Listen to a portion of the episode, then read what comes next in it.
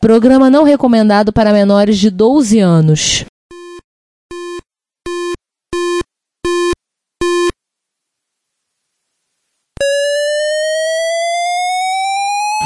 Spectrum 81,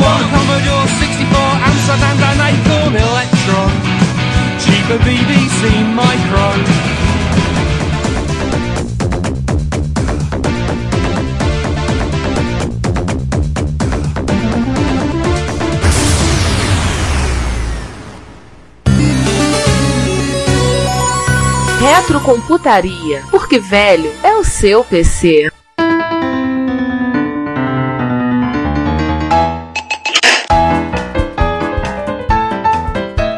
E aí, voltando, o que, que o Hank Rogers fez? Bom, vamos lá falar com a Atari. Opa, um negócio desse eu quero. Tô dentro, vamos lá, né? Eu vi aqui a mão da Nintendo.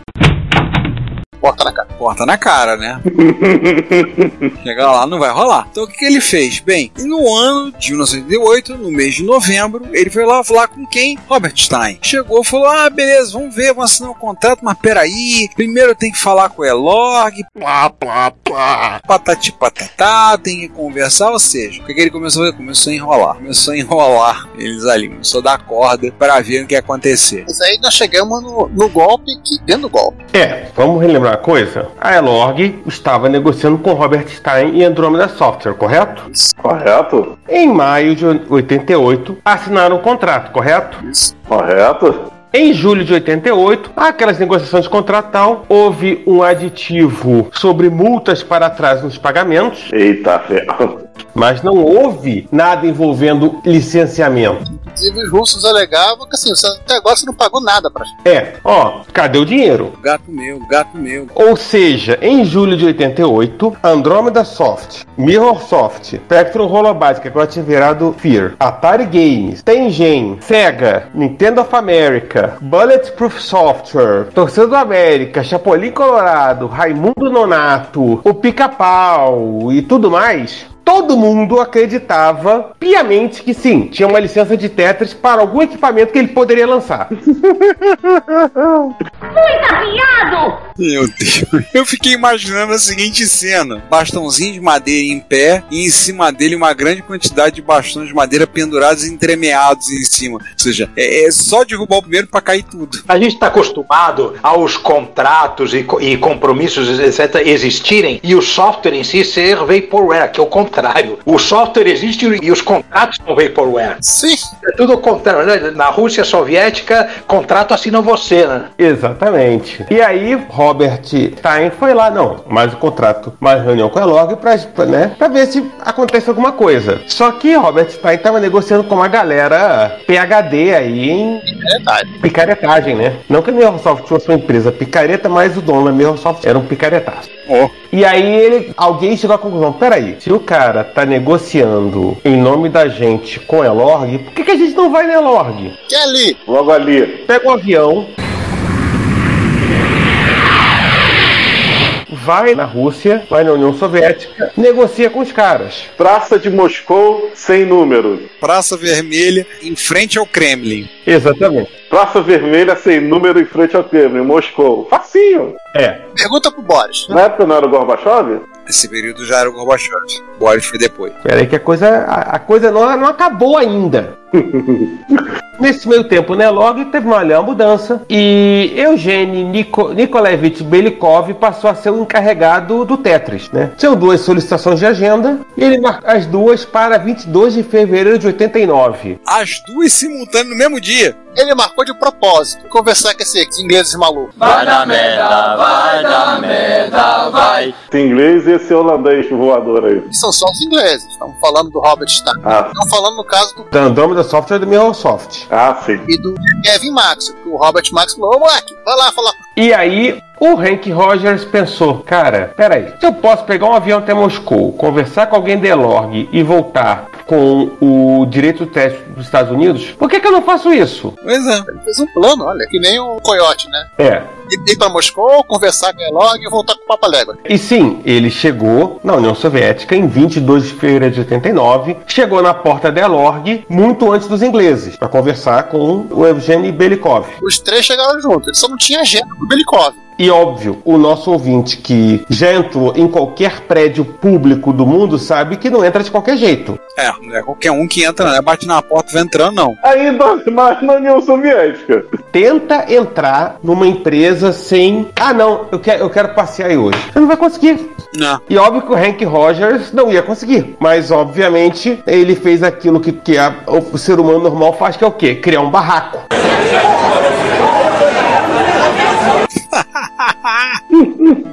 Na verdade, é pior, né? Ele criou um barraco pro próprio Belikov. É, ele criou um barraco e o Belikov teve que recebê-lo. Tá vendo, criança? Vocês achando que essas coisas só acontecem no Brasil, tá vendo? É. Vamos tentar simplificar um pouco essa- essas três maravilhosas reuniões. Três reuniões no mesmo dia. Não na mesma hora, né? Eu já tô com pena do Belikov por conta disso. É, mas o- um detalhe sobre o Belikov, que o livro do Game Overs conta, é que ele recebeu o Hank Rogers inicialmente na total defensiva. Ele tava com cara de poucos amigos e tava bem fechado. Afinal de contas, o cara tinha feito um barraco pra entrada. João, o cara não foi convidado, cara. Você teve que deixar ele entrar. Verifica a documentação de ser norte-americano maluco, tá na porta. Norte-americano não, Hank Rogers é holandês. É, mas o passaporte norte-americano. Pois é. Aí complicou. A primeira reunião, a reunião com o Hank Rogers, como é que foi? Ele chegou, mostrou o jogo que a BPS fez pro console da Nintendo, já tinha vendido 2 milhões de unidades. O Belikov olhou e disse: Olha só, isso aqui é ilegal, tá? Você não tem autorização pra fazer isso. Aí ele diz assim: Ó, tenho sim, olha aqui a caixa do cartucho, tá aqui a lista. A caixa do.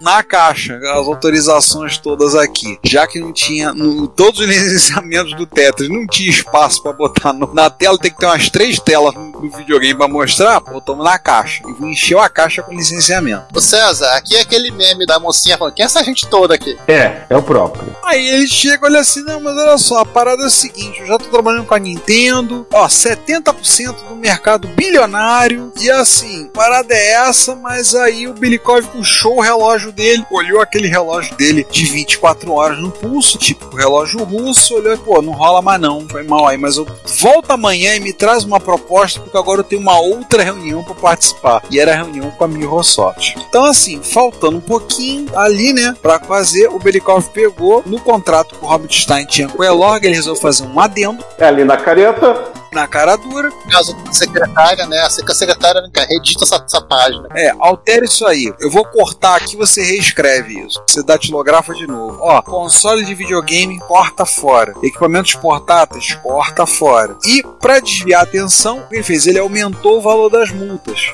E Ricardo, ele literalmente botou no contrato. O sistema de computador que tava lá, né? Ó, exceto equipamentos de console e de arcade. Nossa, nominalmente. E as multas ele subiu os valores. E aí foi o Kevin Maxon, né, o filho do, lá do Robert Maxon, que era o diretor, da, o dono da, da Microsoft, pra fazer lá aquela conversa. O cara sentou lá na mesa, chegou lá o Belikov, o cara pronto pra negociar, né? Que aprendeu com o papai. Uhum. Só que ele não contava com detalhe. Os tetos da BPS e pergunta pra ele: o que, que o nome da tua empresa tá fazendo nesse cartão? Hã? É?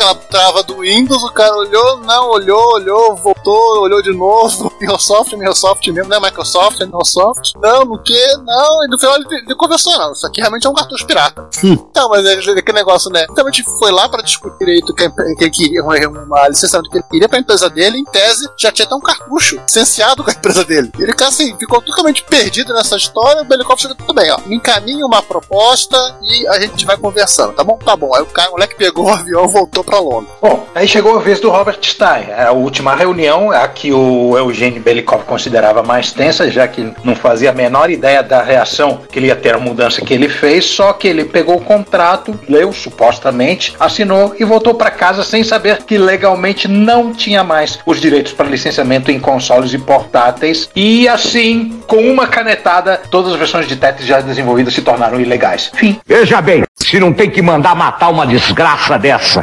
Só uma coisa, isso, gente, você vê que analfabeto funcional existe independente do homem. O cara leu e não interpretou. Isso aí é o seguinte, picareta, ele conta que o, o otário é o outro. Chapéu de otário é marreta, né? Ele, assim, ele nu- nunca deu conta, porque assim, o Belikov, ele até fala uma situação, né? Que assim, ele percebeu que todos esses três malucos que foram falar com ele, o Hank era o que parecia mais honesto e mais que sabia o que tava fazendo. E assim, poxa, se eu tô, quer trabalho pra licença próxima, então assim, eu vou licenciar pra aquela que tá me oferecendo a maior quantia. Claro. Minha função é essa. E foi foi o Hank Rogers mandou esses 2 milhões de cópias vendidas. Cara, um milhão e dois milhões de cartão milionário. O Belikov nem sabia direito que era Nintendo, mas falou em cifra, né? Exatamente. Eu não consegui achar exatamente o valor que foi liciado o Tether. Você pode ver que o o Stein vendeu por 3 mil libras. 3 mil libras tem aqui. É. Vou comprar licenciado agora, se você quiser. Porra, aí. No dia seguinte, o Hank Rogers voltou na Elorg com um contrato com todo mundo que estava associado ao Tether, assinou o contrato de licenciamento para portáteis e foi avisado que, ó, o console estaria disponível também se a Nintendo quiser, tá? Ele falou, ó, se a Nintendo quiser assinar contrato para botar nos videogames, a gente conversa. Passa lá em casa. Obviamente a Nintendo quis, ela não é besta, ela não nasceu ontem, e apresentou uma proposta. A Microsoft foi convidada a fazer uma contraproposta, mas não tinha bala na agulha. Quem é que ia ter bala na agulha para encarar uma Nintendo? Pois é. Não ia ter. Robert Maxwell não ia fazer isso. O Daily Mirror não estava dando tanto dinheiro a ponto de ele querer usar o dinheiro dele para isso. Mas ele resolveu apelar, né?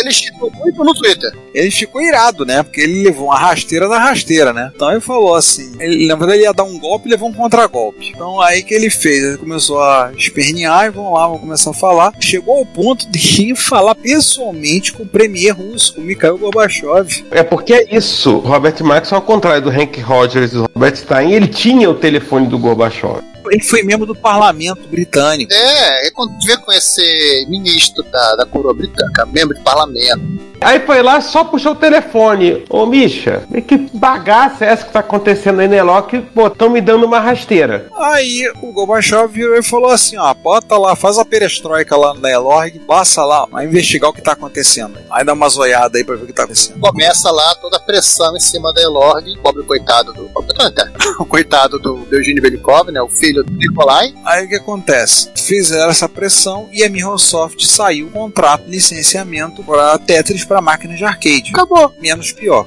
Foi, foi o que restou pra ele. É o que sobrou. E aí, no final das contas, o Minoru Arakawa, presidente da Nintendo of America, foi pessoalmente a Moscou para assinar o contrato, o que garantiu os direitos para consoles e portáteis no valor de 500 mil dólares mais 50 centavos de dólar americano por carving. Só a versão do Game Boy vendeu 25 milhões de unidades. Esse era o cartucho que vinha encartado do Game Boy original, né?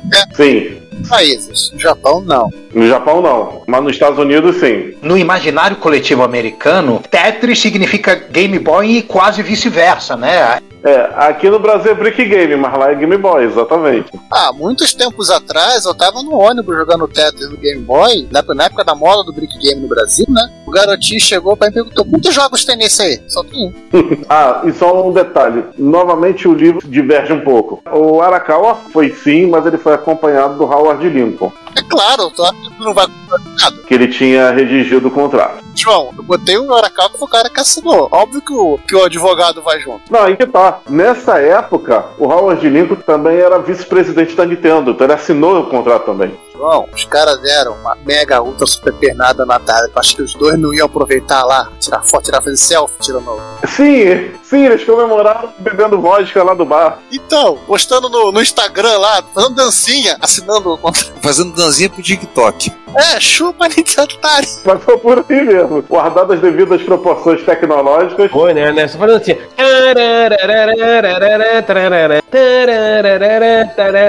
Chupa otário. Deve ter sido nesse nível. Na época não existia TikTok, mas já tinha dancinha russa. Foi nesse esquema mesmo. O Game Boy foi lançado no início de 1989, primeiro no Japão, depois nos Estados Unidos. Tetris vinha com cartucho. Era um console desejável pra caramba por ser o primeiro portátil comercial, com o game mais hot da década.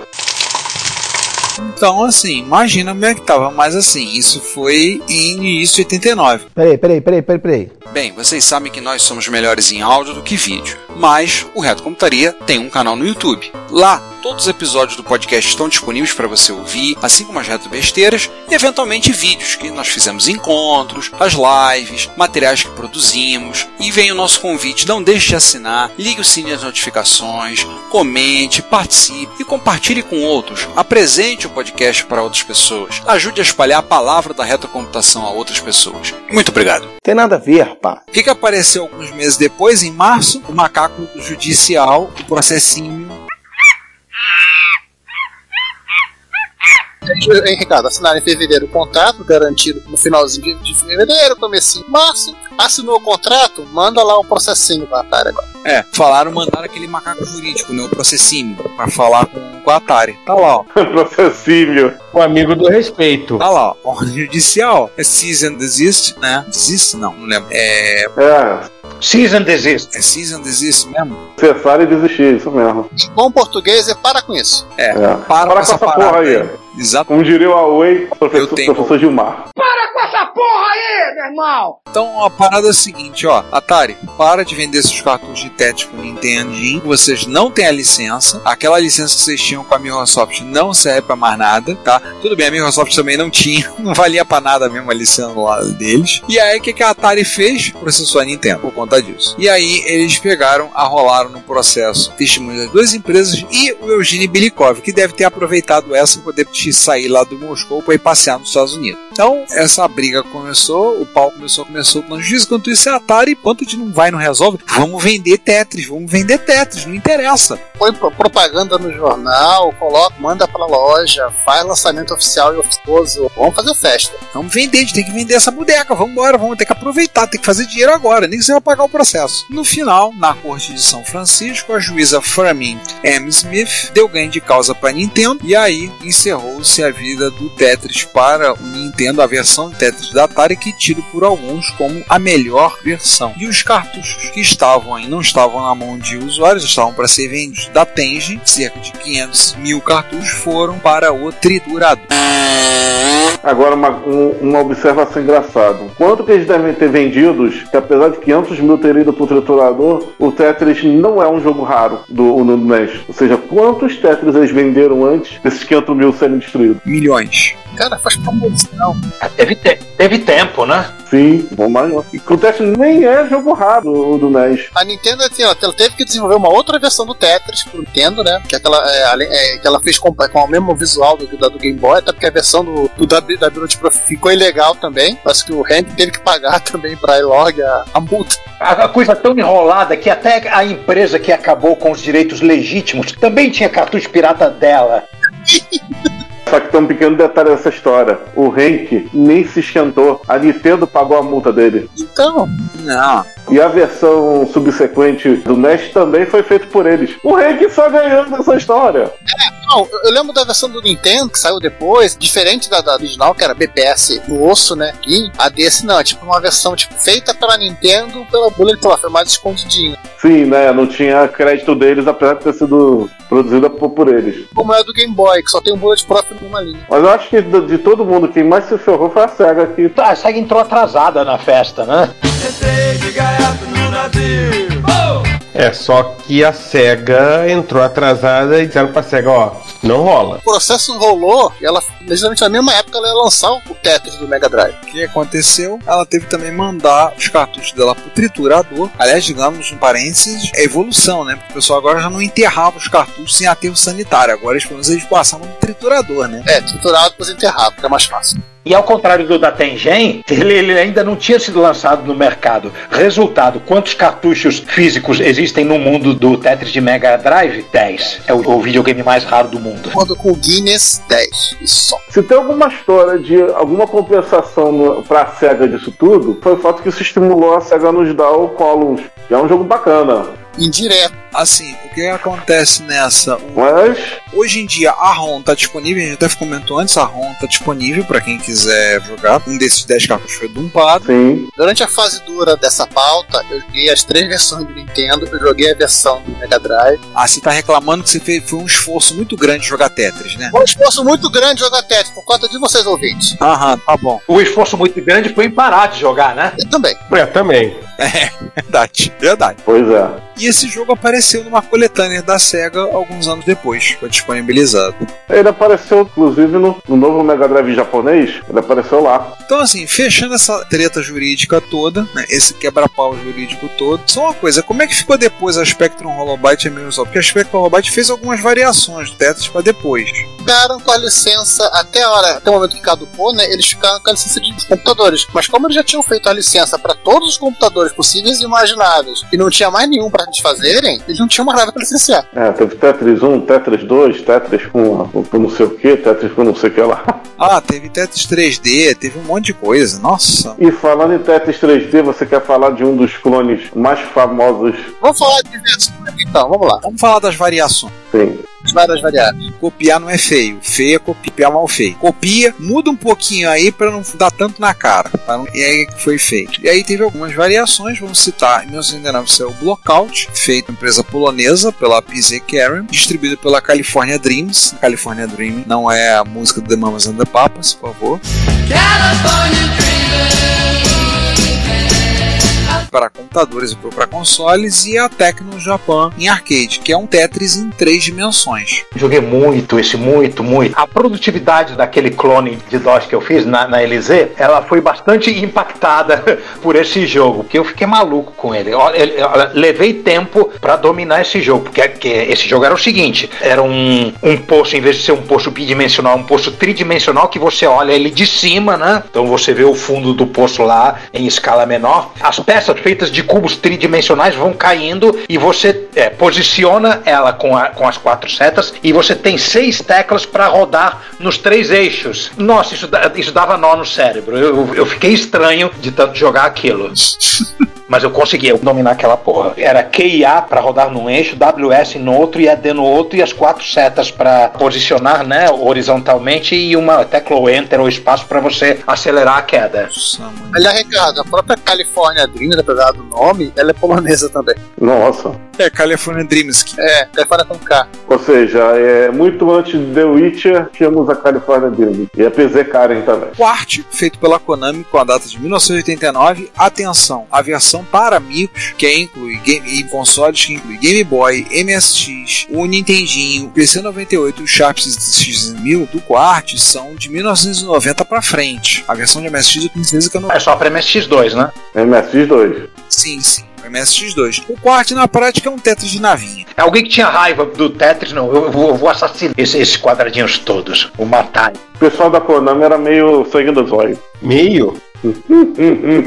Outro a ser falado que inclusive a versão de MSX teve um patch recente, que é o Columns, que aí a SEGA bolada por conta da história virou assim: "Ah, vocês estão fazendo assim? Tá bom, valeu, beleza, vou fazer o meu próprio Tetris, vocês não vão poder falar nada". E em 1990, ela lançou onde você encaixaria as peças, então são sequências de joias que elas vão caindo e você vai organizando para formar linhas e poder eliminar. A peça é sempre vertical e você só muda a ordem da joia, não é isso? Sim, isso. Tem versão inclusive para celular. Aliás, minha esposa tinha um desses que ela era viciada, e era impressionante. Depois, com o tempo, ela jogava rápido. Agora não tá mais tão boa, mas na época ela tava afiada, sai de baixo. Eu, eu joguei bastante no Mami. Eu, eu, fiquei curioso agora do Quart para arcade, que eu não conhecia, só conhecia de MSX2. Eu vou experimentar ele depois. Aliás, as versões Mega Drive e Arcade saíram juntas, que era o plano do Tetris. As versões Mega Drive e Arcade são idênticas, que era o plano do Tetris, mas deixa pra lá. O Tetris do, do, do Mega Drive, assim, eu achei ele foge da temática russa, tem umas paisagens. Sim. Mas de resto, assim, claro,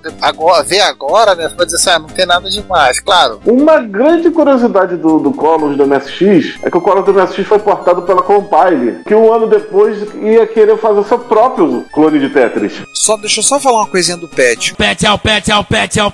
O Fábio, né, o Frizz, Fábio Ricardo Schmidlin, fez um patch para o Columns da SEGA MSX, que ele mexe nas telas, dá algumas melhorias, que acerta alguns probleminhas no jogo. Então o patch está disponível no site do Fábio, para quem quiser patear a sua versão do Columns está disponível. Mas tem a versão que o João estava citando, que é mais legal ainda, que é o Puyo Puyo, que da própria Compile de 1991. Sendo o principal, o mais curioso a respeito do Column, né? Saiu para Super Nintendo.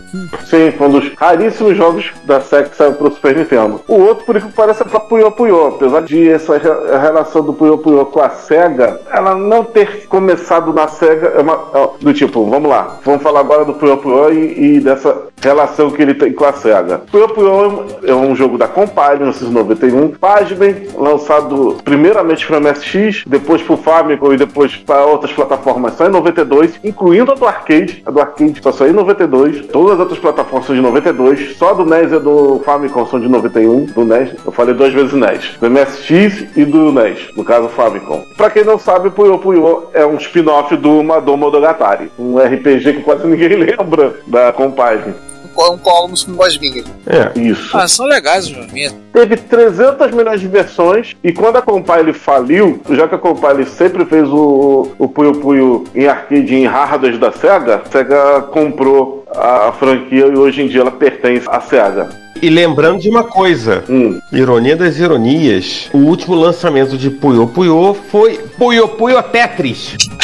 Era isso que eu ia falar. É. O último lançamento é, é Puyo Puyo fazendo crossover com sua maior inspiração, que é o Tetris. E antes que vocês parem por aí, a Compile também lançou um, um jogo na época, também para MSX e NES, chamado Gorb no Pipeline da Isaku 100. Ela também seguiu a modinha de fazer coisa russa. É. é um pouquinho mais diferente, porque é cruzamento de Tetris com Pipe Dream dos PCs. Pois é. Que a picaretagem não para, né? Ele é bem diferente, mas, mas é um jogo legal. Pipe Dream é outro jogo pra fa- fazer o teu cérebro sobreaquecer, né?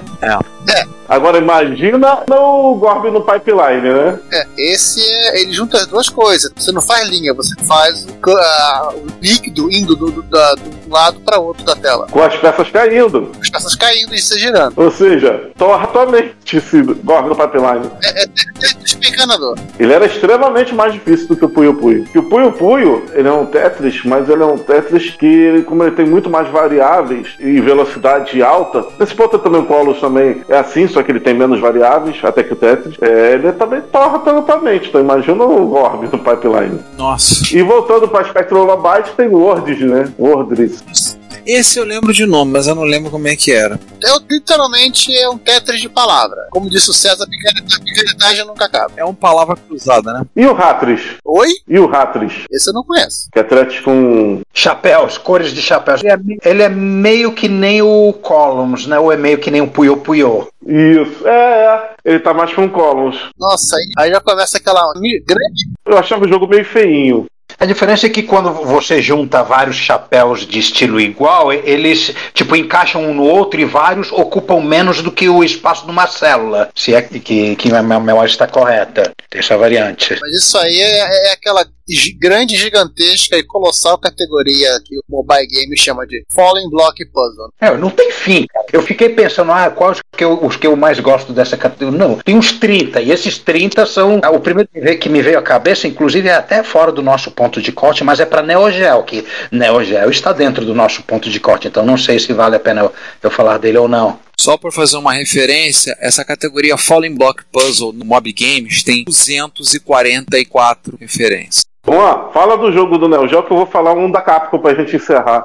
O que eu gosto do Neo Geo se chama Money Puzzle Exchange e o grid de, de pecinhas coloridas vai caindo e elas são moedas. Você tem que puxar as moedas para baixo e jogar elas de volta para elas se condensarem numa moeda maior. Um- cinco moedas de um viram uma de cinco, duas de cinco viram uma de dez, cinco de dez viram uma de cinquenta, etc. E aí você vai reduzindo e fazendo com que a descida da massa de moedas não chegue na última linha que aí você perde. É que nem a condição de perda do Tetris, só que virado de cabeça para baixo, com você tendo que fazer conta. E, cara, é torrar o cérebro muito esse. E ele é todo com aquela temática toda com bichinhos fofinhos japoneses. Eles gostam de enganar, eles botam aqueles jogos com aquelas temáticas todas infantis. Você vai jogar o jogo, é difícil pra caceta. Sim, Pesadelo de jogar aquele negócio. o japonês adora fazer isso.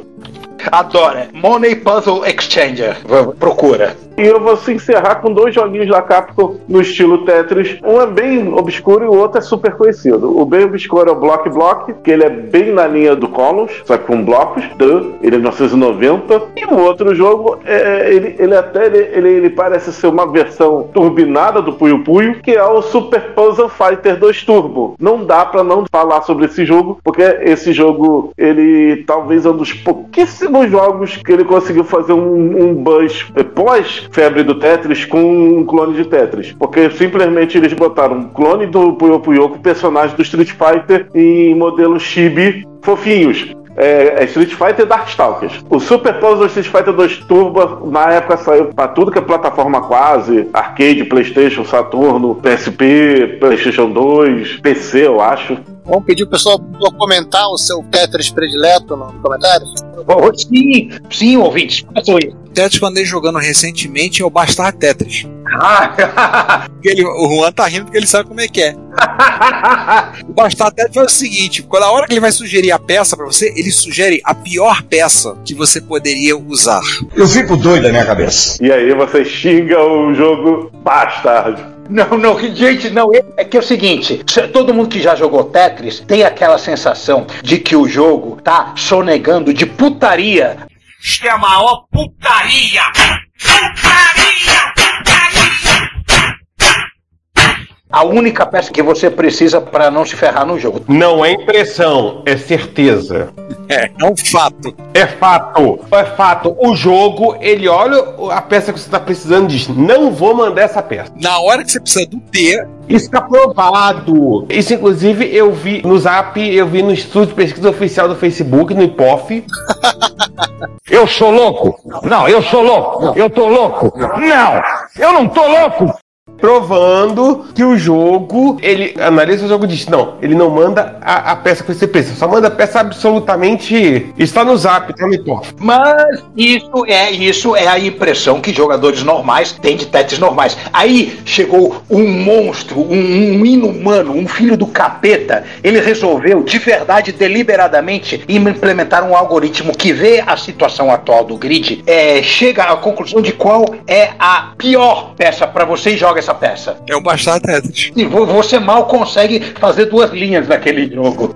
Deixa eu falar uma errata aqui, rapidão. Eu confundi com um jogo que agora não tô lembrando o nome. O Block Block é clone de Arkanoid, mas tem um jogo tipo Tetris, só que agora não tô lembrando o nome. Então, por enquanto, fica só com, com a recomendação do Super Puzzle Fighter 2 Turbo, que já é fantástico. A Lazy Web responderá a ele. É, se alguém souber qual é o nome do clone de Tetris da Capcom de 89 1990, antes do Super Fighter, o nome me avisa, porque eu esqueci o nome. Isso, mente coletiva, nos ajude. Isso. Block Block é, é clone de Arkanoid. É bacana, é legal, mas é outra história. Consciência Borg, faça o seu trabalho. Isso aí. Assim, além do Bastard Tetris, não joguei tanto Tetris de MSX2 não, mas eu joguei muito mais o da Microsoft. É, o da Microsoft eu acho que foi junto com o do arcade lá da, da Tengen, os Tetris de entrada pra gente, né? Eu joguei o da Tengen no arcade. Eu lembro que tinha um arcade na. North Shop tinha. Mais de uma máquina, inclusive. Eu joguei num arcade que ficava no centro do Rio, perto da Cinelândia. E também, isso, também tinha lá. Tinha lá um Tetris e às vezes eu tava passando por lá, por qualquer motivo, eu parava e ia lá jogar uma ficha. O da Atari. O, da- o do cossaquinho dançante. Cossaco dançando no canto. Isso. O da SEGA nunca saiu do Japão. Eu ia lá, gastava uma ficha ou duas. Tava de passagem. Ah, vou lá jogar um pouco de Tetris. Ia lá jogar. Deu. Esse que eu joguei. Hoje em dia tem esse, como eu falei, o Bastar Tetris. Pra celular, gente, existem um caminhão deles, inclusive o, digamos, oficial, que é bem completo, bem complexo, com um monte de coisas novas que eles acrescentaram, um monte de recursos que eles colocaram.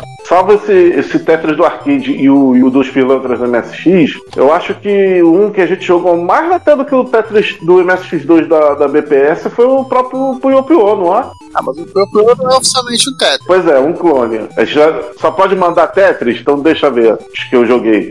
Um da Matra, Cock Me Up, eu acho, um troço assim. Ah, o do Game Boy. Do Game Boy também joguei bastante. E Giovanni também, né? Assim, uma coisa que eu acho impressionante no Tetris é como o jogo é viciante, como a mecânica dele é simples. Inclusive, para desenvolvedor, para quem quiser sentar e fazer o seu próprio Tetris, não é difícil fazer um. Inclusive, eu brinquei uma vez, falei no encontro de MSG, eu falei, pô, um dia eu vou fazer um jogo, eu vou fazer um Tetris. A reação que eu tive do Fábio, do Frizz, foi: ah, não, mais um clone de Tetris eu não aguento. Faz outro jogo. É, o problema é fazer um bom. Pois é. Tem um do Super Nintendo, que não é o Dr. Mario. Ele era bonito. Ah, Tetris Attack. Outro que eu joguei bastante é o Tetris Attack. Ah, é, João, na minha zoeira, eu esqueci de detalhe, né? O Dr. Mario é uma espécie de Puyo Puyo da Nintendo. Sim, verdade. Aliás, o Puyo Puyo, tem, tem muita gente que não jogou Puyo Puyo, mas jogou Puyo Puyo. No Mega Drive americano, no Genesis, Puyo Puyo saiu co- como o jogo do Dr. Robotnik. Eu vou falar o nome exato do jogo. A versão americana do Tetris, a SEGA comprou com o nome do Dr. Robotnik. O Botnik. O nome do jogo é Dr. Robotnik Me Bean Machine. É o Puyo Puyo do americano do Sega Genesis. Tem muita gente que deve ter jogado Puyo Puyo assim. Pelo menos a Compile foi creditada nesse jogo aqui.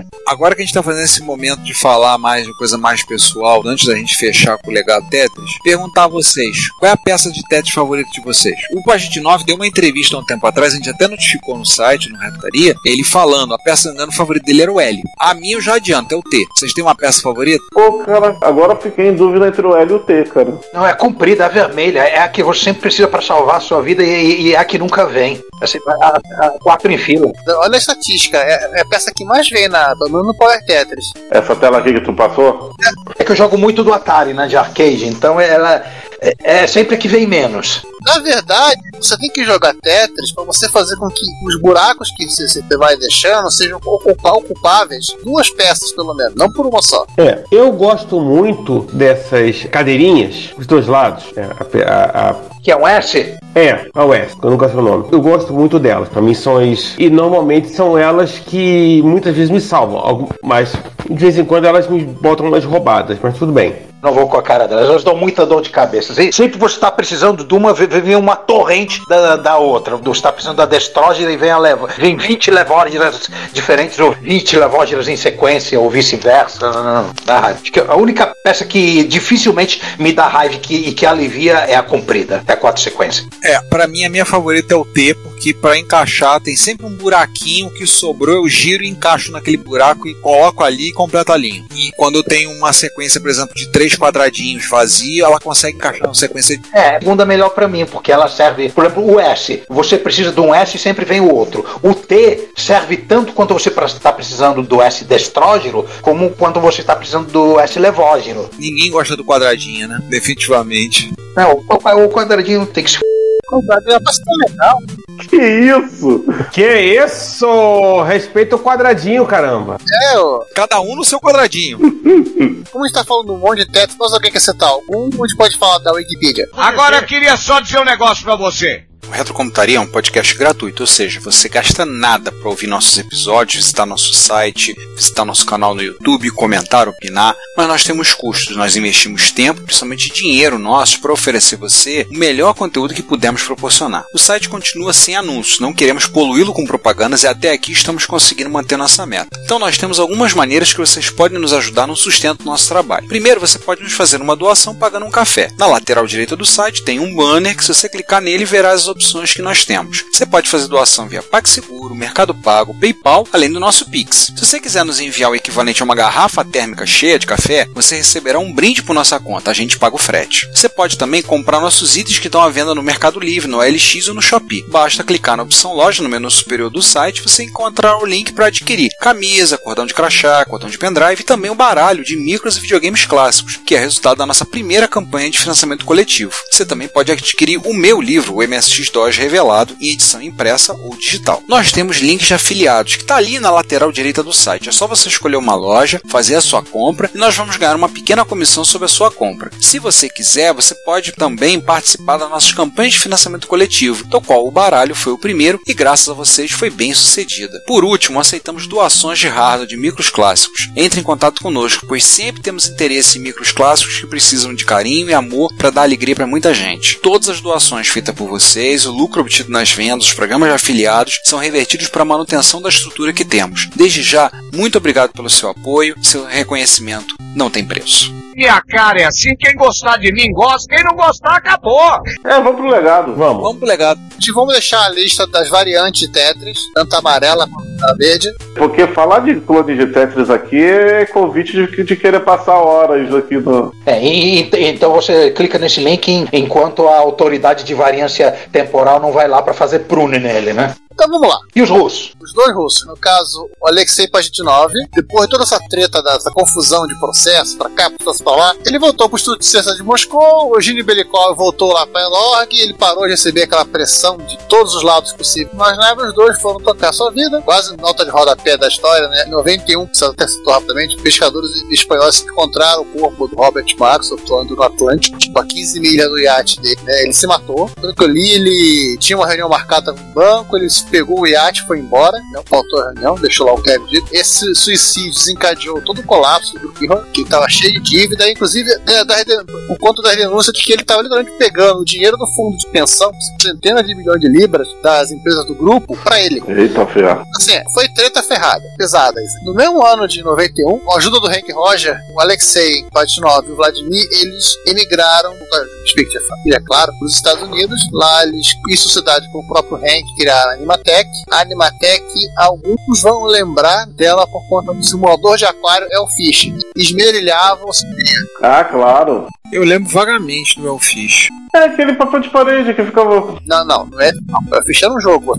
Era jogo? pescava peixes, você fazia cruzamento, você ficava 20 minutos renderizando os, pe- os, os peixinhos depois que você cruzava um com o outro, que ele tinha fator genético, que ele filava, botava peixes. Tesgrila. É, Era um sim peixe, né? então sim, peixe. Era no Sim Peixe. Mas sim, mas tem referência que essa empresa já existia em Moscou. Ela chegou inclusive a ter escritório em Moscou e São Francisco. Animatec. Animatec. Mas não tem muita informação sobre ela. A, a própria listagem da Mobile Games eu acho que tá meio bugada. Em 2000, assim, estava enfrentando dificuldades financeiras, o Vladimir Popô. Ah, como foi pronunciar isso aqui? Pokilko. É, o Pokilko, ele assassinou a, o filho, assassinou a esposa e depois ele se matou. Pá, Caraca, ou seja, a história de Tetris teve coisas trágicas no meio. Pesado. Pesado. E aí, em 1996, quando os direitos do Tetris retornaram a ele, o Pagete 9 criou uma empresa, a Tetris LLC, e em conjunto com a Elog, que agora era uma empresa privada, né, tinha sido privatizada no processo de fim da União Soviética, né, e eles fundaram a The Tetris Company de cuidar do licenciamento Tetris ao redor do no começo dos anos 2000. A parte da Elog foi comprada pela empresa Blue Planet, software de quem? Um tal de Hank Rogers. A Bulletproof mudou para Blue Planet. Não, é, a Bulletproof ela fechou, né? Ela encerrou a atividade, depois que o Hank ficou de saco cheio de fazer jogo. Ele criou uma outra empresa. A Blue Planet é uma empresa de te- tecnologia ecológica, tipo energia solar, tem nada a ver com a desenvolvimento de jogos. Apesar de ter o software. Mas ele é dono da Tetris Company, ou seja, não ficou totalmente fora do jogo. É, ele é um dos sócios da Tetris Company, né? Não, e não- manteve a mesma sigla, né? VPS, né? Era mais fácil. É. Daí passou o licenciamento, falar, mencionar o efeito Tetris, que é a fenômeno observado entre os jogadores após muito tempo de jogo, que ainda continuam visualizando peças e formas de encaixá-las. Totalmente verídico, o Ricardo tá aqui que não, não vai mentir o efeito Tetris dele. Não, esse efeito não é o único videogame para qual esse efeito existe, né? Eu já, Sim. eu, por exemplo, eu já fiquei visualizando navinhas atirando, já fiquei visualizando pontinhos sendo comidos, etc. Mas pro Tetris esse efeito é, é tenso, é forte. Mas, ó, Esse, esse chamado de efeito Tetris está ligado somente ao pessoa tem relatos de matemáticos que estão muito focados no trabalho, eles ficam vendo a equação do Merim passando na- cara dele. Eu não duvidaria. Ou seja, aquele meme da, da Renata Sorra é real, só que não com a Renata Sorra porque ela não é matemática. Isso. É, né? Lembre-se que matemáticos são máquinas de transformar café em teoremas. O, o duas, provavelmente eu não sou matemático, eu não bebo café. O João citou, porque eu acabou a experiência de jogar Tetris, ajudou bastante, inclusive, pra, como a gente falou, né? Mas lá no início do episódio, pra fazer certas organizações e achar espaço onde não tem, normalmente. Sim. Kevin DDR, grande mestre do Tetris, aqueles que jogam um jogo que só tem na cabeça delas. Primeiro ocidental a bater os japoneses nas competições mundiais de Tetris. Caraca. Aí você tá perguntando, cara ouvinte, sobre competição? Sim, no YouTube tem competição mundial de Tetris, Tetris daqueles Battle Tetris. Acho que é Battle Tetris, né? Que é um contra o outro, conforme você vai fazendo. Você coloca uma linha, limpa uma linha, você joga uma linha no, ali pro adversário. Exatamente. Aliás, falando nisso, mencionar que o Ricardo Bittencourt, né, o Rick Beat, fez pro MSX em Assembly um Tetris desses, pra jogar um contra o outro. Eu não lembro o nome. Eu lembro da vez que ele imprimiu o código fonte de Assembly mnemônico, dava uma folha A4 e colou na parede. Vai lembrar que vários clones de Tetris que a gente mencionou, como o próprio Puyo, Super Puzzle Fighter, Colors, tem elementos de, de Tetris Battle. Agora eu fico perguntando se o Tetris Battle surgiu antes ou se, ou se foram os clones que implementaram o Tetris que correu atrás. É, eu tenho a sensação de que primeiro, ele primeiro surgiu com clones para ter uma coisa diferente, depois o Tetris ele assimilou. Ele correu atrás. Ah. Em 1989, o pesquisador teve uma ideia, mas só foi implementado em 2003 pelo Colin Que é a ideia de construir uma inteligência artificial que fosse capaz de jogar Tetris, porque aí a tecnologia teve maduro bastante para poder ser implementada. A ideia surgiu um ano, mas só 14 anos depois. Então colocaram dois computadores interligados, um rodando o jogo e o outro vendo a tela por uma webcam e movendo as peças. Aliás, esse link aqui, que parece que é uma, uma versão mais tinha da tese dele, não sei. Isso vale a pena, literalmente ele conta a história do Tetris, ele explica como o Tetris funciona, ele mostra implementações tipo Tetris prédio. Tem até uma foto do, do Steve Wozniak jogando Tetris no prédio. Aliás, tem aquela história do Blinking Lights, né, em Berlim. É. Também, né? Fizeram, você podia jogar na fachada do prédio. O pessoal, vou explicar a história, né? O pessoal do Chaos Computer Club, que é um, talvez um grupo de hacker talvez mais famoso do mundo, sediado em Berlim, existe desde os anos 80. Eles, para comemorar um aniversário tudo lá e com a, agora com a parceria com a prefeitura de Berlim, eles estabeleceram o projeto do Blinking Lights. Então, eles usaram uma fachada de um prédio, interligaram todas as luzes, botaram um sistema e você podia controlar remotamente, de forma que você poderia colocar e fazer aparecer mensagens, tudo, escrever, aparecer na fachada e também jogar Tetris na fachada do prédio. Imagina a cena. Você procurar em Blinking Lights nas interwebs, não é uma coisa nova, isso é tipo. Não, isso tem uns montes. Tem referência no 2000, peraí. 95? Foi, eu lembro que era no início, no início da internet, a internet comercial. Da Delft Test, eles fizeram desse. Assim, vira e mexe a gente fazendo. Vamos deixar o link aí no de 2014, né? O Frank Lee da Drexel University, um teste lá na Filadélfia. E a galera gosta de fazer isso. O material do, do Colin Fire, assim, vale a pena, porque assim, ele literalmente traz até código ofuscado, Tetris e em Perl, deu medo. Diversas referências de Tetris, Tetris como teatro, vídeo, aquela animação, Tetris com 2.5 dimensões geométrico, né? Block Tetris, Tetris de 4 dimensões. 4? É, Tetris N-dimensional. O cara explica o tabuleiro padrão, literalmente assim, tudo que você gostaria de saber sobre Tetris, e nós não falamos aqui, e você ficou com vergonha, tá nesse link. Inclusive você vai falando de tudo a respeito, tem gráfico, toda a explicação de como ele implementou a IA e como ele adaptou a webcam, porque assim, literalmente ele fez dois computadores dela. Um computador ficava olhando pra tela do outro pra, e, e movimentando as peças via porta serial. Tipo, tem, tem, assim, tem tanto material que eu, eu, eu, eu, comecei ali, eu tive que parar, senão não fazia pauta. tem Tetris em C código obfuscado em Perl. Eu testei, funciona. Em SVG. Deixa eu parar, que senão eu não continuo. Este é um episódio que a gente tá tendo que se controlar toda hora pra ele não ficar infinito, né? Sim. Pois é. A gente tem que limpar as linhas no caminho. E o que, que a gente vai falar do Brick Games que a gente já não falou? Ah, vamos falar rapidinho aqui, né? Que foi a, a nossa visão do Tetris, como o Tetris popularizou no Brasil. Os Brick Games, eles não seguem sendo as regras Tetris, Sim. de pontuação. Algumas versões, inclusive o jogo de quase Space Invader, jogo de cobrinha, usando as pecinhas do Tetris. Sim, eu lembro. E o principal, assim, não vamos falar de pixels, tá? What? Do quê? Não, nunca ouvi falar. O que, que, é isso, Pixel? Não, segue Tem referência de Tetris, não assistam. É o que a gente vai falar sobre ele. É. Falar de prêmios. Só alguns. Em 1989, o Tetris ganhou três categorias de premiação de excelência em software da Software Publishers Association, bem merecido. Em 1991, a Entertainment Weekly considerou o oitavo melhor jogo disponível, oitavo só? E a PC Format colocou na lista dos 50 melhores jogos de todos os tempos. Ricardo, 91, o Tetris tinha sido há três anos.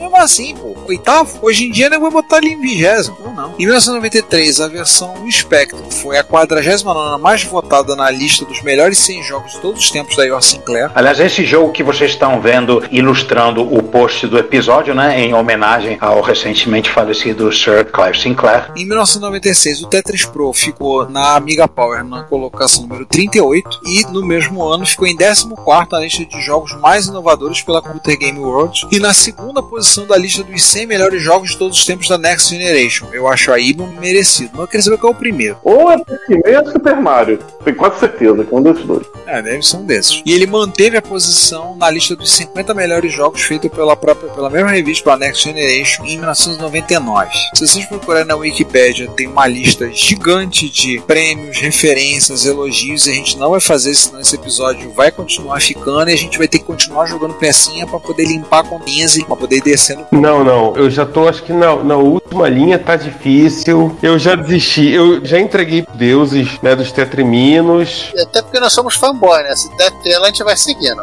Nós somos fanboys. A cultura humana é fanboy. Ele, ele está incluído na amostra de videogames que fazem parte do patrimônio cultural da humanidade pelo Museu de Arte Moderna, o MoMA de Nova York. Ele está na companhia de Pac-Man, Another World, do Snake, da Nokia. Super- É, do celular mesmo. É o próprio, o famoso jogo da cobrinha. É o jogo da cobrinha. Um parênteses gigante aqui sobre essa exposição do museu que, que merece ser falado. Existe um clone de Tetris feito pela Namco com temática de Pac-Man. Ai, meu Ai meu Deus do céu. Me lembrei agora, quando vi Tetris do lado do Pac-Man, eu me lembrei disso. Não, terminei esse episódio porque a coisa começou a ficar complicada. Imagina, Pac-Man e Tetris juntos, no mesmo jogo. Quer saber mais? Tem, tem documentário em quadrinho. Sim, tá aqui do meu lado, hein? Aliás, foi daí que veio a ideia, né? A gente conversando sobre, a gente tinha ideia de fazer um dossiê Tetris. Ah, vou contar uns pontos pros outros. Vambora. A gente tinha ideia de fazer, mas só em 2022. Só que aí o Giovanni chegou, gente, olha o que eu comprei. Comprei esses quadrinhos aqui contando a história do Tetris, não sei. Começamos a conversar, começou a conversar no nosso. Aí até eu virei e falei assim: vamos fazer o seguinte: joga o episódio que ia ser agora de outubro pra 2022 e vamos puxar, troca ele no lugar com o Tetris. Boa, vamos fazer. Fizemos. Aí o Giovanni fala sobre os quadrinhos, eu falei que eu tinha lido ano passado o Game Over, ano retrasado o A Guerra dos Consoles, que, que tinha coisa do Tetris ferrou. Mas não era quadrinho. e tem a história do Tetris nos dois livros. Então, o quadrinho do Box Brown, né, que ele conta a história que os pais precisaram comprar um Game Boy pra avó dele, pra, ela poder, ele, pra ele poder ter o console de volta. Tinha que dar um, um Game Boy pra, pra senhorinha, pra ela poder jogar Tetris sozinha. Caraca. Saiu pelo serviço de rádio da BBC, BBC World Service, um documentário em áudio sobre Witness History, a criação Tetris, Tem o Alexei e o Hank falando coisas. e tem um documentário pela BBC que é o Tetris from Russia with Love. Adorei o nome. Um documentário em vídeo da BBC está disponível no YouTube para ser visto também. Tem legenda. Vocês podem ver, então tem link pra caramba aí no show notes. Se você não vai olhar o nosso show, por favor, vá olhar e depois nos agradeça ou nos xingue por termos colocado tanta coisa ter investido tanto tempo falando, vendo coisas sobre Tetris aqui. Ah, Pois é. Eu já tô querendo lá olhar. E olha, eu vou falar uma coisa aqui, vou ser meio polêmico aqui. Tá pegando fogo o programa hoje, Rogerinho. Eu acho que vai ser, minha opinião, que vai ser um dos programas com maior número de comentários aqui no, no, no canal. O que vocês acham? Isso, os comentários caindo. A gente tendo que encaixar pra falar. É, eu já tô vendo os, os comentários aqui, cara. Eu já tô, inclusive, vendo uma chuva deles nesse momento aqui. E tipo, né, a gente tem que se virar pra encaixar, né? Toda razão. Esse, esse é um dos episódios épicos né, que, a- que a gente fez. Nossa, Sim, sim. E essa pauta estava rodando em que computador? Um Eletrônica 60? Esta pauta foi produzida num Entendi com o cartucho da Tengen. não é no Nilo, não. Na Rússia Soviética, a pauta produz você. Isso. Exatamente. Enquanto vocês estão discutindo quem tá rodando a pauta, eu tô olhando aqui os links aqui, tô vendo o que, que eu vou fazer aqui. Isso. Não perder a sua noite de sono. É isso que você vai fazer. Se for um Nintendinho, pra ficar mais pirata, bota aquele Dengo, que é o clone russo, né? Do Nintendinho. Gente, eu tô vendo um dos sites aqui, o cara faz uma análise. Você vê um, um, um paper científico, o cara analisando Tetris. É o que? O material do, do carinha da IA? É, o cara da IA. Não, ele explica tudo do Tetris, né? Literalmente do começo ao final, do co- como é o jogo, como funciona, o que tem que fazer. Eu não posso, eu não posso abrir essa aba, eu não posso, eu tenho, eu tenho, eu tô com essa aba aberta, eu tenho que fechar, senão eu não trabalho amanhã. Eu tenho que trabalhar amanhã. Você sabe que o sonho de todo jogador de Tetris é fazer o seu próprio Tetris. né? Ah. Tô olhando aqui e vendo as ideias que ele tá botando aqui, as coisas aqui, eu falei, pô, tenho que olhar isso mais. É, ele explica todas as re- regras do Tetris, pra, só pra começar, né? Depois explica como o que o computador tem que pensar pra jogar Tetris. Isso aí vai perder quatro dias da vida sem, sem ao menos ver o tempo passar. Gente, esse- o nível de piração tá, tá ficando além do que eu posso suportar. Vamos, vamos terminar o episódio, vamos terminar. Vamos. Vamos, vamos que eu já vou baixar um Tetris pro novo celular. Eu- meu celular tem pouquíssimos jogos. Eu- no momento meu celular tem quatro jogos. Um deles é um Tetris. Não me dá ideia. Não me dá ideia. Não me dá ideia. Gente, acabou, né? Acabou, gente. Obrigado pela sua audiência e eu espero que vocês tenham se divertido e enlouquecido tanto ouvindo esse episódio quanto a gente ao fazê-lo, né? Fui. Pois é. Bom dia, boa tarde, boa noite. Eu estou me contendo para não jogar algum Tetris em alguma das minhas máquinas aqui. Pior, que é capaz de todas as máquinas que eu tiver aqui roda Tetris. Metade versão pirata. Cara, eu vou parar aqui porque eu, eu tô olhando o Tetrimim em tudo que é lugar. Eu só queria avisar vocês que eu já tô instalando Tetris novo no meu celular, tá? Então vou jogar, tá? Não vou ter, acabou. Adeus vida. Ó, hashtag acabou a gravação. Foi um prazer conhecê-lo. Coitado, coitado. Pois é. Adeus, Trovariche. Como é que é adeus em russo? Sei lá. Bem, gente, até mais. Volta daqui a 15 dias, uma semana. É, aquele papo que sempre falo, vem do calendário. Então, até o próximo mês. Até. E espassiva ter ouvido a gente. Espassiva? É obrigado em russo, esse eu sei. Bom, aqui é o Júlio Neves, nós estamos encerrando aqui o, o Retrocomputaria e eu gostaria de saber uma coisa para finalizar. Foi bom para mim, foi bom para você também?